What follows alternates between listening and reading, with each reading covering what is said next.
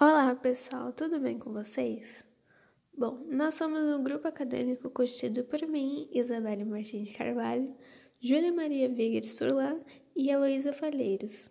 E hoje iremos apresentar um podcast solicitado pelo mediador da disciplina de Psicologia Social Comunitária, professor João Hor, a partir da leitura dos textos da aula e de suas relações com o documentário da nossa escolha. Pro Dia Não Ser Feliz é um documentário de 2005 dirigido por João Jardim com produção de Flávio Ramos Tambellini.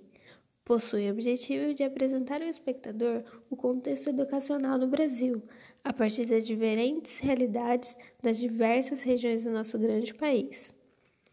Nele contém depoimentos de estudantes, sejam eles de colégio da rede pública ou particular, em que eles narram seus medos e anseios no ambiente escolar.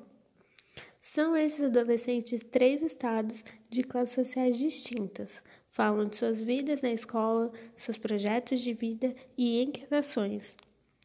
Pensamos em aceitar o desafio de elaborar esse material justamente pela nossa experiência escolar, como também no atual momento da pandemia de Covid-19, em que escolas de todas as regiões tiveram que se reinventar.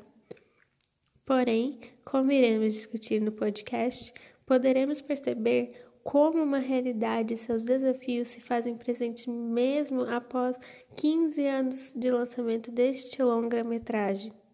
A seguir, Heloísa irá trazer algumas de nossas discussões.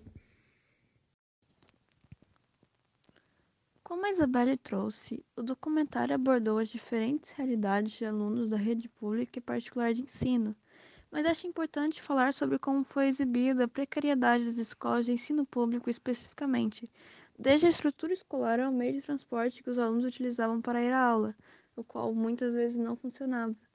Assim, as oportunidades nesse contexto para esses alunos eram poucas ou inexistentes.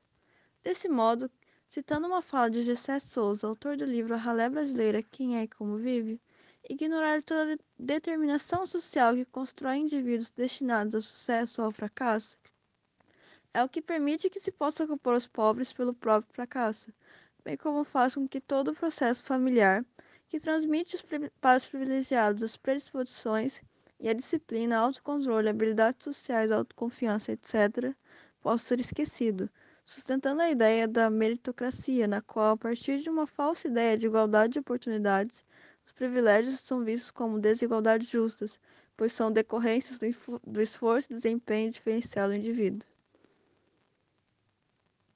Outro ponto que me chamou a atenção foi que diversas vezes no documentário foi possível ver os professores relatando descontentamento com a atitude dos alunos no ambiente escolar e o desinteresse com a própria aprendizagem, como exemplificado na fala da professora Denise, aspas, eles vêm assim, como se fosse para extravasar. Não todos, alguns vêm mesmo para aparecer, para se mostrar.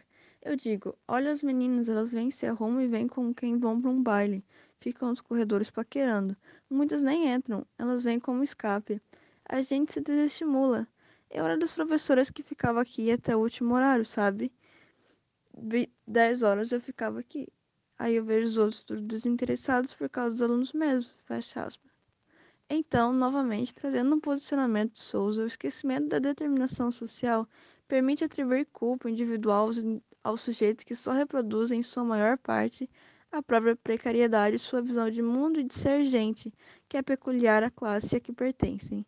São vistos como alguém que, por preguiça, incompetência ou por culpa, escolheu o fracasso, ignorando todos os fatores sociais que contribuem para que esses alunos se sintam desmotivados, como até mesmo as atitudes de descrença dos professores em relação ao potencial dos mesmos, como foi demonstrado na fala de um aluno. A professora de Química nunca aparece. Só manda substituto. Na hora da avaliação, todos os alunos tiram a mesma nota, até mesmo os desistentes, porque ela não conhece ninguém, assim dá nota igual para todos. Fecha aspas. Agora, finalizando com essa reflexão, passo para minha colega Júlia, que vai apresentar suas considerações sobre as escolas e alunos retratados no documentário. Bom, essa falta de estrutura e consideração do Estado pela educação pública torna as escolas em condições precárias, muitas vezes inutilizáveis por falta de materiais, merenda, transporte, funcionários.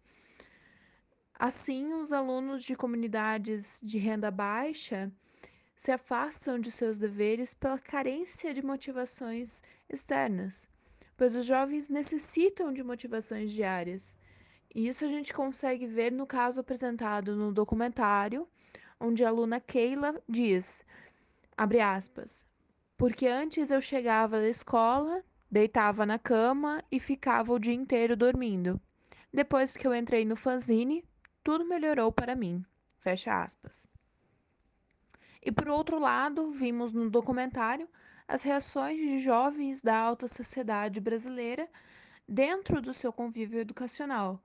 Pessoas que têm oportunidade de ter transporte, materiais, que por fim acabam dominando o mercado de trabalho ao finalizar sua vida escolar, por terem tido o ensino de qualidade que cada criança deveria ter.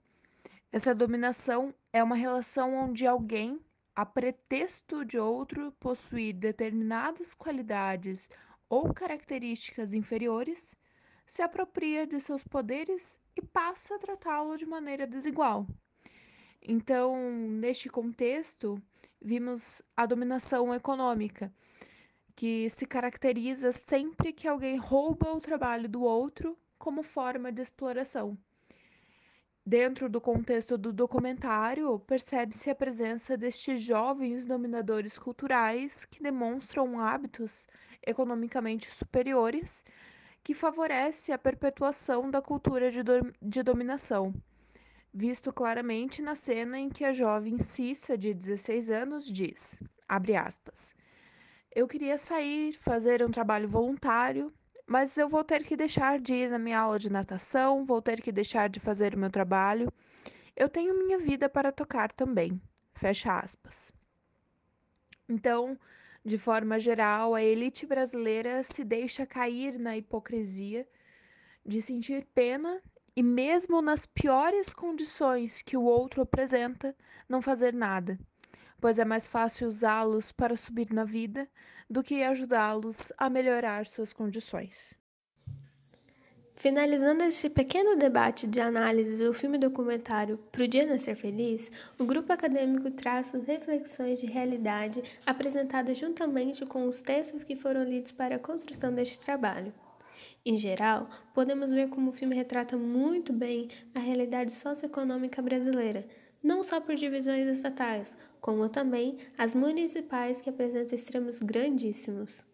No fim, porém, paramos para pensar o porquê disso e qual ou quem seria o culpado deste discurso e realidade acontecerem. Souza argumenta que muito mais do que um problema governamental, essa realidade se dá também pela sociedade que está envolvida, neste caso, o povo brasileiro, que não busca discutir suficientemente os seus problemas, acabando por torná-los invisíveis. Por isso, o conjunto de normas do ordenamento jurídico que consiste o ECA de 90 é fundamental na garantia de direitos da população mais jovem da nossa sociedade pois afirma que esses possuem e devem obter acesso à educação para não só o desenvolvimento acadêmico, mas também como de pessoa e cidadão de uma, de uma sociedade democrática não perfeita, mas que exige que novas gerações que não fechem os, os seus olhos para as desigualdades e diversidade populacional. Agradecemos a sua companhia no podcast realizado pelo grupo. Comente abaixo o que achou do filme se assistiu ou do material que produzimos. Mais uma vez, muito obrigada e o nosso abraço.